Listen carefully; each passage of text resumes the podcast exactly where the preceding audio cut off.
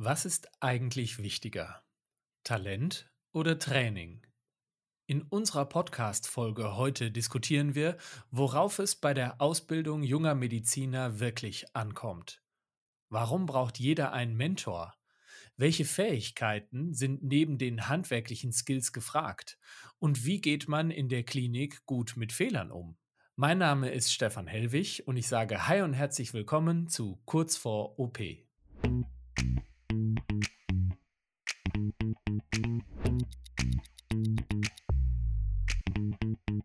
Kurz vor OP, der Podcast mit Tipps und Tricks für die medizinische Karriere.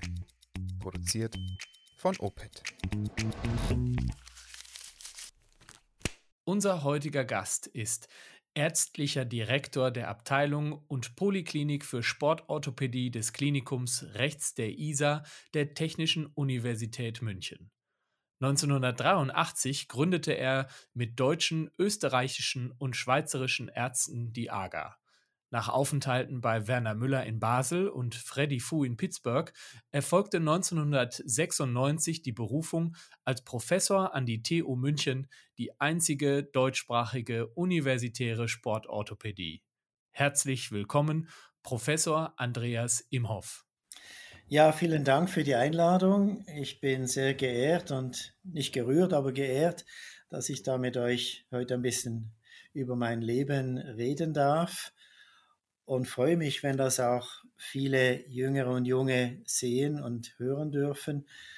Auch wenn es jetzt nur ein Podcast ist, aber es gibt auch Standbilder und das kann vielleicht das Ganze ein bisschen farbig untermalen. Sehr schön. Und Sie sitzen gerade in Ihrem Büro in München auf einem Sessel und daneben steht eine besondere Couch. Ich greife das direkt mal auf, weil Sie es mir gerade erzählt haben.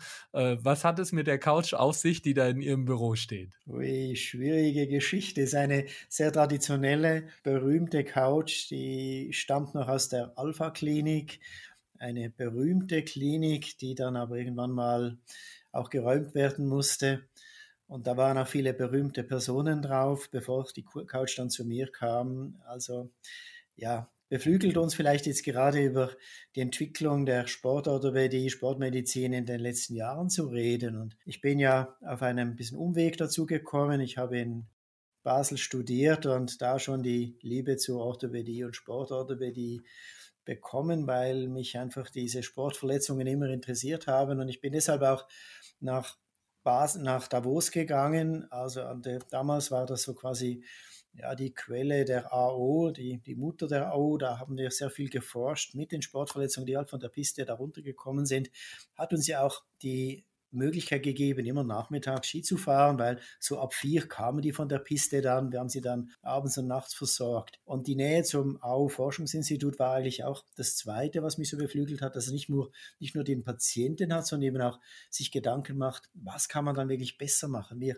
sind ja nie perfekt und gerade die Fragen kommen durch den Patienten und das kann man dann zusammen mit den Ingenieuren weiterentwickeln. Das war ganz, ganz wichtig und deshalb von Davos ging es dann weiter wieder zurück nach Basel zu Werner Müller, der Knieguru, auch einer meiner ersten Mentoren wirklich, der mir den Weg in die Kniechirurgie geöffnet hat und gezeigt hat, dass man da ein bisschen mehr als nur das Knie, sondern Menschen um das Knie, die ganze Anatomie des Knies berücksichtigen muss, um wieder die Sportler zurückzubringen. Back to Sports, aber letztlich gilt das für jeden Patienten, auch der wieder zurück will. Er will sein normales Leben, er will sein nicht nur den Beruf, sondern will auch ein bisschen Sport daneben machen. Das waren so die wichtigsten Elemente. Und Sie haben gerade über Ausbildung gesprochen. Da möchte ich nachher auch nochmal drauf zurückkommen, weil Sie sich ja jetzt in, in Ihrer Rolle auch mit der Ausbildung junger Ärzte befassen.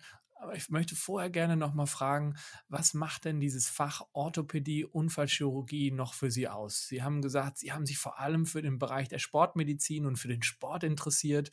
Ich habe auch rausgehört, dass Sie keine schlechte Zeit hatten äh, in Davos und in Basel.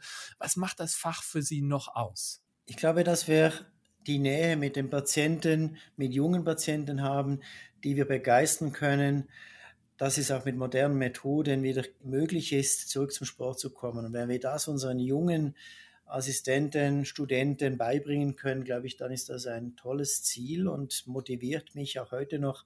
Und deshalb war die Lehre, diese Ausbildung von Jungen immer etwas vom Wichtigsten. Ich glaube, dass diese Kombination von konservativer und operativer Behandlungsmöglichkeit, das ist etwas Geniales. Und ähm, das hat mich immer gestört an anderen Fächern in der Medizin, die entweder nur den Bildschirm betrachten oder nur ins Mikroskop schauen oder nur in den Büchern nachschauen. Das war für mich nie etwas. Ich wollte auch mit meinen Händen handwerklich etwas tun, aber auch mal zu sagen, nee, das machen wir jetzt lieber nicht. Wir bleiben jetzt konservativ. Die Natur hilft das auch, wenn wir sie begleiten. Diese Kombi, das war eigentlich, glaube ich, das ist auch heute noch so, dass man in der Ausbildung nicht nur auf das Operative geht, sondern auf die konservativen Seiten sieht. Klar, mit unseren modernen Methoden, die arthroskopischen Methoden ermöglichen natürlich so ein bisschen ein Zwischenteil. Das heißt, wir können minimalinvasiv Dinge behandeln, was wir früher nur offen konnten. Als ich damals in, in Davos war oder auch bei Werner Müller, da gab es noch keine Arthroskopie, da hat man halt diagnostische Arthrotomie gemacht, hat man das Knie aufgemacht, nachgeschaut, was da drin ist und dann das wieder geflickt. MRT gab es auch nicht das war schon ein bisschen ein anderer Aspekt. Und aber heute sind wir nicht mehr da. Heute haben wir diese Möglichkeit, die sollen wir auch sinnvoll nutzen und damit auch abwägen.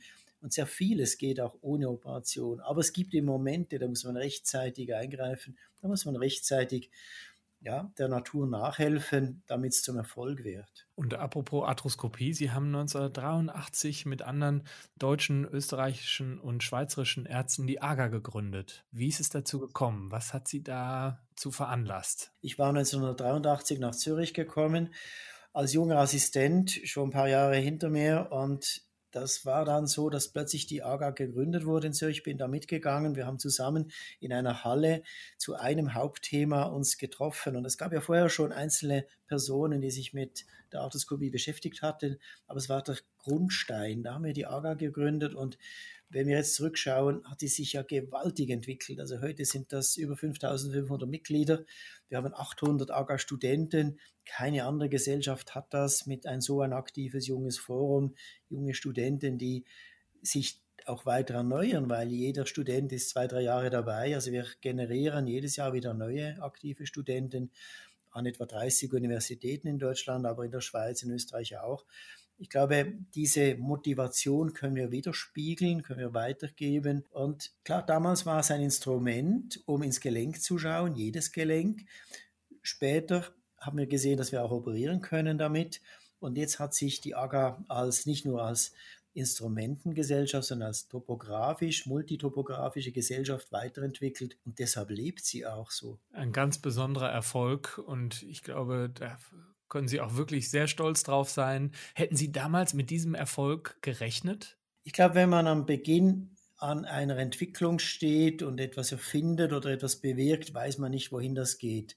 Das gibt es in der Geschichte ja sehr oft schon. Aber wenn man dann so eine Entwicklung begleitet und sieht, dass es doch Sinn macht und sich weiterentwickeln kann, weiter motivieren kann, weiter verbreiten kann, dann ist das wieder das Feedback, das uns den Erfolg widerspiegelt und das macht am Schluss Sinn. Das heißt, am Anfang stand erstmal nur die Leidenschaft und das Interesse für das Fach und die Methode und ähm, ja, wie soll ich sagen, das, das Bedürfnis, sich mit anderen darüber auszutauschen. Das steht am Anfang. Am Anfang hatte ich eine solche Kamera. Wir haben mit ohne Kamera noch zuerst mit den Stablinsen einfach ins Gelenk geschaut, waren froh, dass wir da mal hineinschauen konnten. Wir haben da eine Höhle gesehen, ein paar, ein paar Dinge gesehen, dass man jemand vorher nur von offen kannte. Und diese, ja, dieses Feuer letztlich hat mich dann auch weiter beflügelt, dass wir dann in die Schulter gingen, wir sind Sprunggelenk in den Ellbogen, schließlich auch in die Wirbelsäule. 1987 habe ich viele Wirbelsäulen arthroskopiert oder endoskopiert, die Bandscheiben endoskopiert. Ist jetzt heute wieder ein bisschen weniger wichtig geworden. Dann später auch Hüften endoskopiert. Also man hat gesehen, man, man kann da ganz viele Orte anschauen. Das Handgelenk, das Kiefergelenk. Und wenn man das alles so miteinander zusammenbringt, dann ist das eigentlich das wesentliche Element, das beflügelt uns. Das ist die Neugierde, die Neugier letztlich, die uns da weiterbringt und ja, immer das Feedback auch mit dem Team. Also ich möchte nicht, sein, nicht sagen, dass es eine Person ist, sondern es sind ganz viele. Das Team letztlich brauchen wir dazu, um eine solche Entwicklung auch zu begleiten. Ja, vielen Dank für diese schönen Einblicke auch und vielen Dank dafür, wie Sie diesen Weg und ähm, ja diese Weiterentwicklung auch beschreiben. Jetzt kommt man sicherlich schnell drauf und sagt, heute ist dann auch vieles besser geworden durch Technologie, durch Weiterentwicklung. Äh, Gibt es auch etwas, wo Sie sagen, das war früher noch besser oder das haben wir früher einfach besser gemacht als heute? Ich finde Vergleiche schwierig, was früher besser war und heute schlechter oder heute besser ist. Es ist einfach eine Entwicklung. Keiner möchte zurück in der Entwicklung. Es möchten zwar alle jünger bleiben, geht aber nicht. Wir werden älter, aber wir können uns auch weiterentwickeln und so kann sich auch die Technik weiterentwickeln. Ich bin sicher, dass wir in den nächsten zehn Jahren weitere Entwicklungen haben werden, nämlich dass wir jetzt mit maschineller Intelligenz noch uns verbessern zugunsten der Patienten, dass wir die technischen Instrumente verbessern. Wir haben schon einen hohen Stellenwert, einen hohen Level mittlerweile, aber wir können weiter werden, wir können besser werden. Mit, wie gesagt, mit der künstlichen Intelligenz glaube ich, dass wir da noch einen großen Sprung machen werden, dass man Dinge so weit bringt, dass die menschlichen Fehler geringer werden. Das ist immer unser Hauptproblem, trotz aller Ausbildung, trotz aller Mühe und Aufgaben und so weiter die menschlichen Fehler, die müssen wir weiter reduzieren, weil es ist letztlich doch eben ein Mensch, den wir behandeln, nicht irgendein Möbelstück, das man zweimal äh, flicken kann oder ein Auto, das man flicken kann, sondern ich glaube, das müssen, dürfen wir nie ganz vergessen, dass wir da Menschen haben vor uns und dass wir da auch nicht schaden sollten. Wir sollten wirklich das Helfende im Vordergrund behalten. Da stehen wir so ein bisschen in einem Dilemma. Auf der einen Seite ähm, wollen wir Fehler reduzieren. Ich meine, Sie arbeiten in einem Beruf, in dem es gleich um Leben und Tod gehen kann, je nach Fehler. Und gleichzeitig wissen wir auch, je höher der Druck ist, je höher die Angst davor, Fehler zu machen, desto höher ist auch das Risiko, dass dann tatsächlich etwas passiert. Wie gehen Sie in Ihrer Klinik mit den jungen Ärzten da um? Ich glaube, mit Fehler gibt es immer, solange Menschen etwas tun.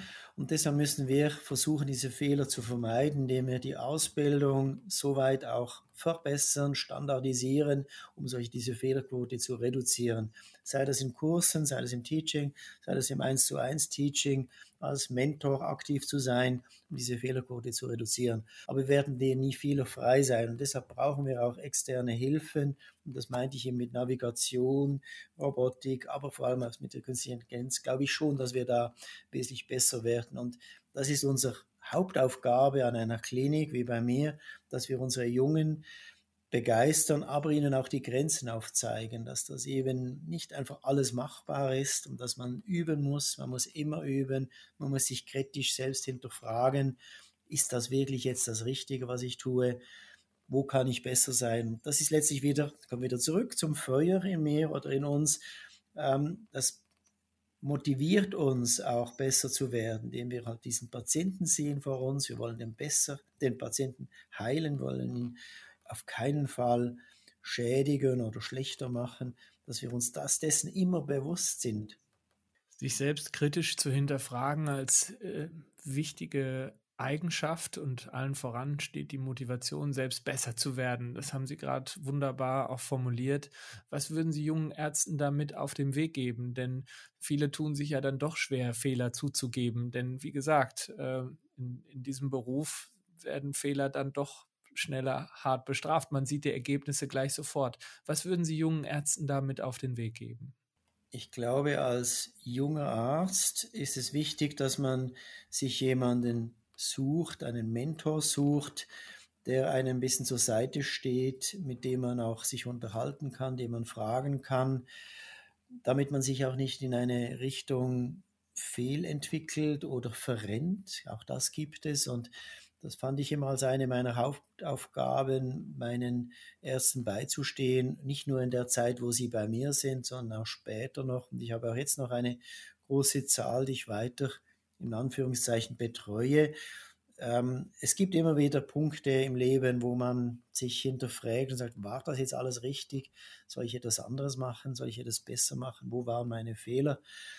Also das zweite, das erste war der Mentor, das zweite wäre, dass man sich selbst auch hinterfragt, dass man immer wieder mal ähm, Stille hält und sagt, ja, was war jetzt, und das nicht nur am Silvesterabend, sondern immer wieder im Laufe des Lebens mal Stille halten und sagen, wo geht es eigentlich hin, was kann ich besser machen. Und jetzt kommen wir nochmal zur Mentorengeschichte. Ich habe viele Mentoren gehabt, ein paar wes wesentliche das am Anfang sind es vielleicht mal die Eltern, später ist es irgendein Lehrer, aber im Laufe des, der Ausbildung zum, als junger Arzt, da gibt es gewisse Vorbilder. Das kann mal ein älterer Oberarzt sein, das kann aber ein Kollege sein, das kann auch mal ein Chef sein, je nachdem. und mit denen das Verhältnis gut pflegen, dann entwickelt man sich auch gut. Und wie gesagt, wenn man solche Lehrer auch pflegt oder dieses Verhältnis pflegt. Heute sagt man das halt Mentoring, das Menti-System oder Mentorensystem.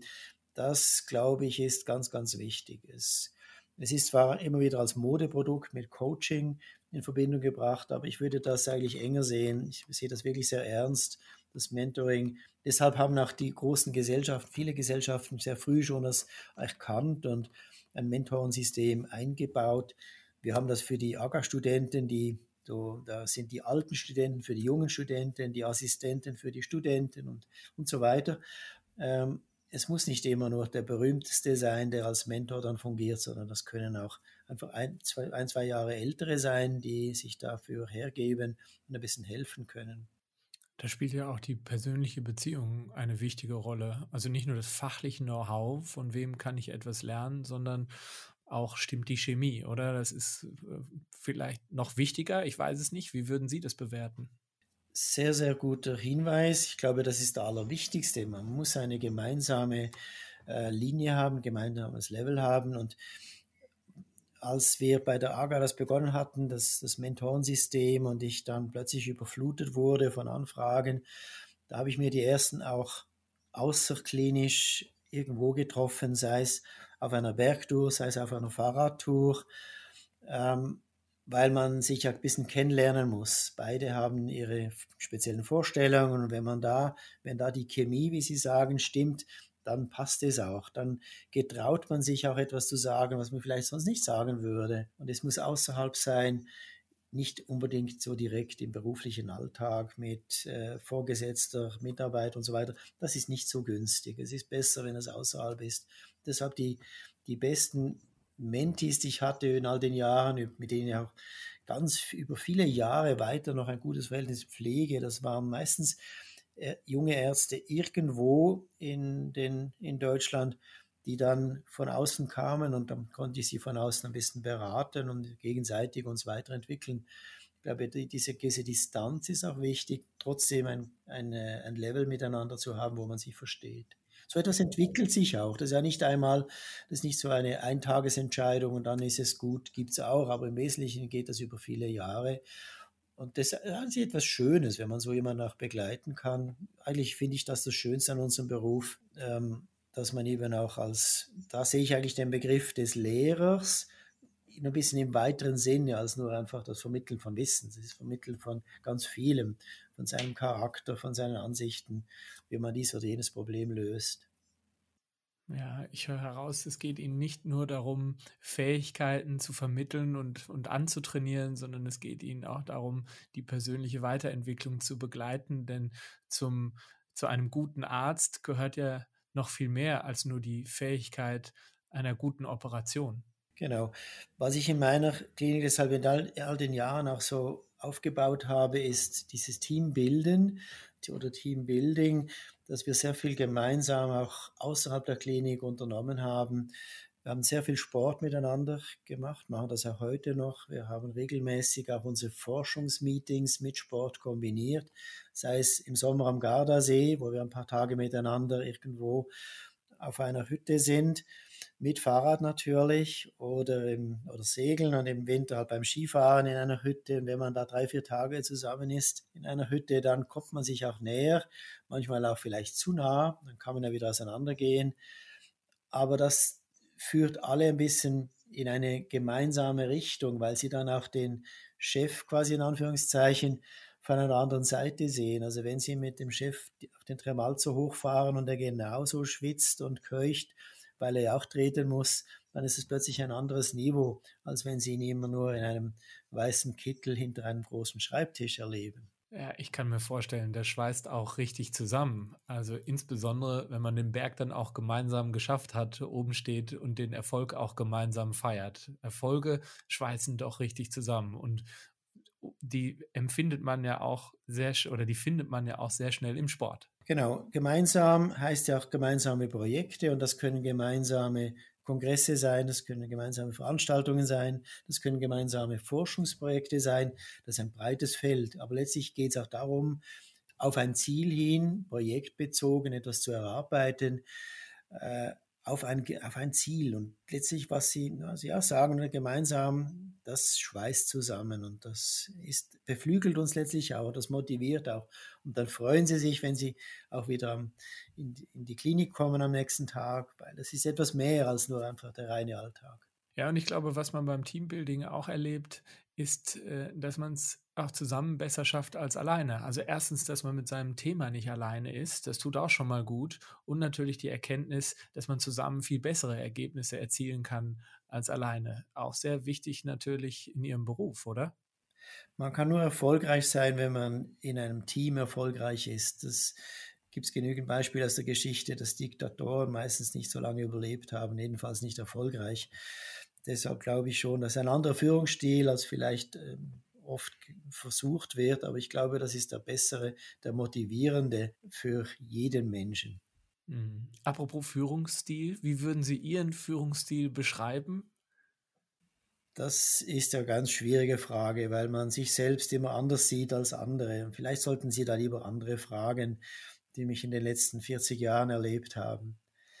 Ich kann nur sagen, ich habe aus meiner Sicht habe ich versucht, ein Team einzubeziehen, versucht Einzelne auch zu fördern oder eigentlich alle zu fördern, aber jeden zu fördern, damit er in diesem Team auch funktioniert. Das geht nicht immer, muss man leider sagen. Es gibt immer, in jedem Team gibt es auch nicht unbedingt schwarze Schafe, aber es gibt einfach nicht alle, die da mitziehen wollen und dann trennt man sich halt wieder. Ist auch nicht so schlimm.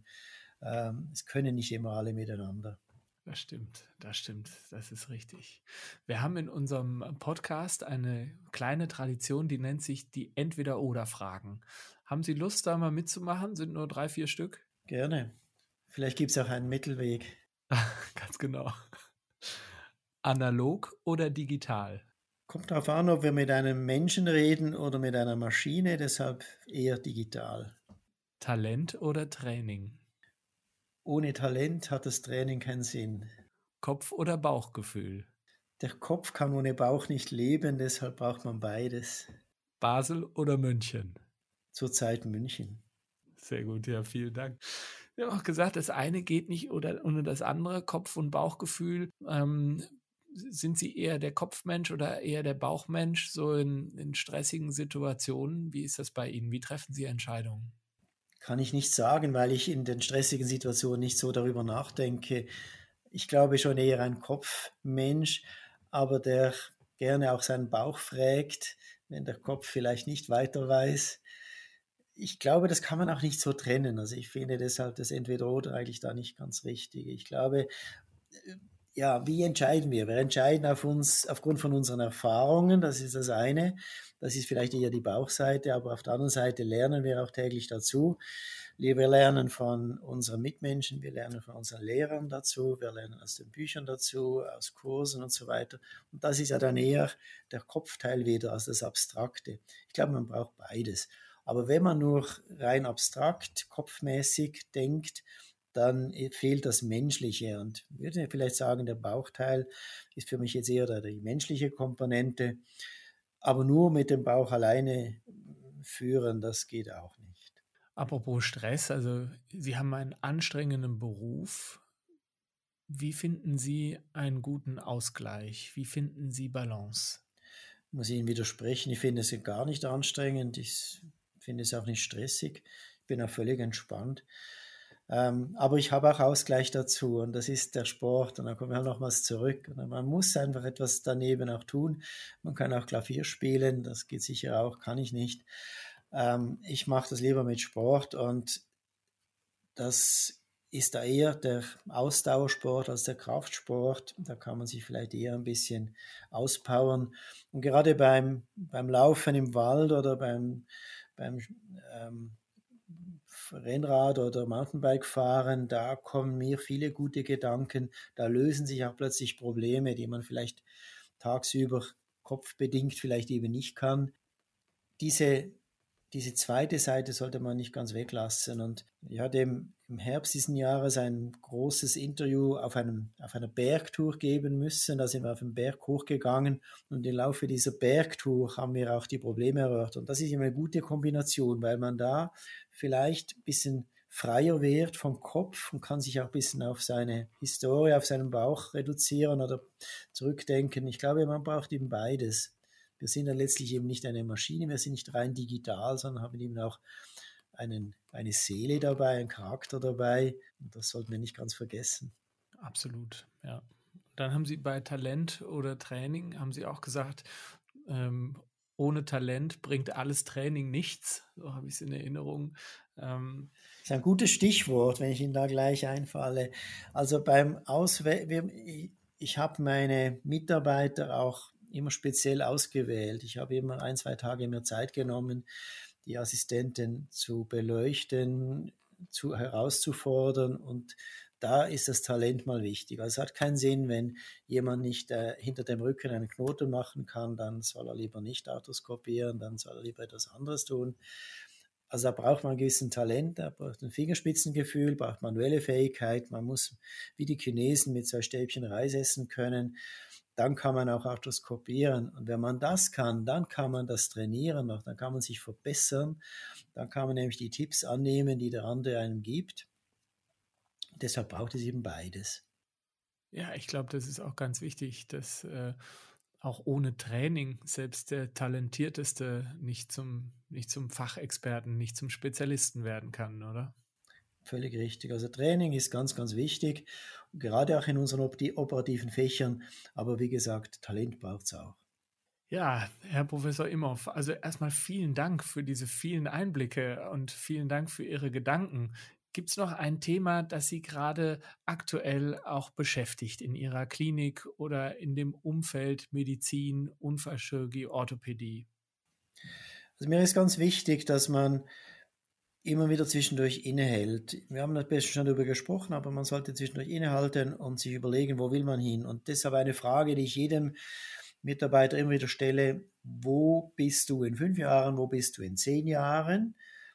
dieses Ziel sollte man immer vor Augen halten. Man sollte so ein bisschen ein kleines Ziel im Leben haben, das auch wieder mal hinterfragen, aber sonst eiert man rum und dann äh, ist man irgendwie plötzlich so im Mittelalter und dann äh, ja, ist die Hälfte vom Leben vorbei. Also wo bin ich in fünf Jahren? Was brauche ich dazu, um dahin zu kommen? Welche Bausteine? Das Leben hat Bausteine. Jede Karriere hat Bausteine. Und diese Bausteine kann man sich holen und nicht warten, bis es vielleicht zufällig vorbei kommt, äh, kommt, sondern aktiv, also sich sein Leben zu planen, sich seine Karriere zu planen. Die Karriere besteht, wie gesagt, aus Bausteinen, aus verschiedenen Stellen, verschiedenen Kursen, ähm, verschiedenen Momenten, die man dazu braucht, um besser zu werden. Und wenn man weiß, wo man hin will in fünf Jahren oder in zehn Jahren, dann macht das alles auch schon viel mehr Sinn. Dann nimmt man nachher mal gewisse Durchstrecken hin, weil es nicht immer ganz gerade geht, das Leben. Es macht auch kein, kein, ist auch kein Problem, mal einen Umweg zu tun. Also will man zum Beispiel am Anfang der Karriere sagen, ich möchte Hausarzt werden, dann ist ja das wunderbar, dann kann man das auch unterstützen. Dann muss er seine Bausteine entsprechend suchen, damit er später als Hausarzt auch glücklich wird zum Wohl seiner Patienten. Ich habe mein, mein dritter Sohn, der ist jetzt Hausarzt in Chur und das macht er mit Liebe und Aufopferung Tag und Nacht. Das ist ein ganz spezielles Moment und das hat er sich auch so zusammengebaut. Also, und mein ältester Sohn ist orthopädischer Chirurg, der hat ganz andere Bausteine sich zusammengesucht. Er war in den USA ein Jahr, hat viel Forschung da gemacht, viel mitgebracht, hat ihn so angezündet, dass er mittlerweile wirklich dauernd schreibt und forscht und tut, aber trotzdem seine Patienten nicht aus den Augen verlässt. Ich glaube, ganz unterschiedliche Aspekte, aber jeder braucht da ein Ziel.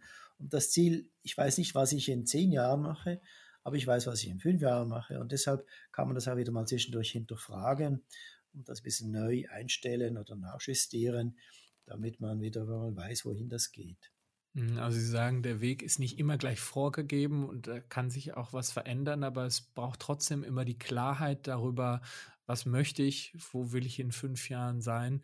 Und dazu ist es nötig, ähm, sich auch mal die Auszeit zu nehmen, zu sinnieren und darüber nachzudenken, wo möchte ich hin, um auch zu wissen, was muss ich dafür tun. Genau, da kommen wir noch vielleicht zurück zum Talent. Also man muss auch da kritisch sein, wenn man einfach merkt, dass man vielleicht nicht so der perfekte Chirurg ist, dann ist vielleicht sinnvoller, man ändert das schon sehr früh, nach ein paar Jahren, weil mit fünf Jahren Training wird man das dann nicht mehr schaffen. Und leider gibt es genügend Beispiele dazu, die das selbst nicht gemerkt haben und dann letztlich schlechte Chirurgen sind oder sagen wir mal nicht ganz so talentierte, begabte Chirurgen, die dann letztlich immer ein bisschen unglücklich sind, weil sie es eben doch nicht so ganz schaffen und dann nur mit kleinen Brötchen versuchen, das, das Leben zu fristen. Das kann ja, das macht ja keinen Sinn, das macht ja keinen Spaß. Mhm, was würden Sie den Menschen raten, die irgendwann feststellen, ich stecke da fest, ich komme ich komm nicht richtig weiter, wie ich mir das vorgestellt habe? Genau, da braucht es wieder den Mentor dazu. Weil alleine ist man plötzlich in dieser Sackgasse. Und da braucht es jemand von außen, der das ganz entspannt von weit weg auch beurteilen kann. Und der kann ihm dann schon helfen. Viel besser als ein Direktor in der Umgebung, weil die sind ja irgendwie alle ein bisschen beteiligt und ist zu wenig neutral dann. Also gut, dass Sie das jetzt auch nochmal erwähnt haben. So können wir so ein bisschen eine Klammer drum machen und sagen, es braucht die Leidenschaft für den Beruf, für das Fach. Es braucht die gute Ausbildung, neben dem Talent, das ich, das ich mitbringe dafür. Es braucht ähm, aber auch eine Balance zwischendurch mal innehalten. Sie haben Sport als Ausgleich und auch Möglichkeiten, sich immer wieder äh, Gedanken zu machen und auch mal zu hinterfragen.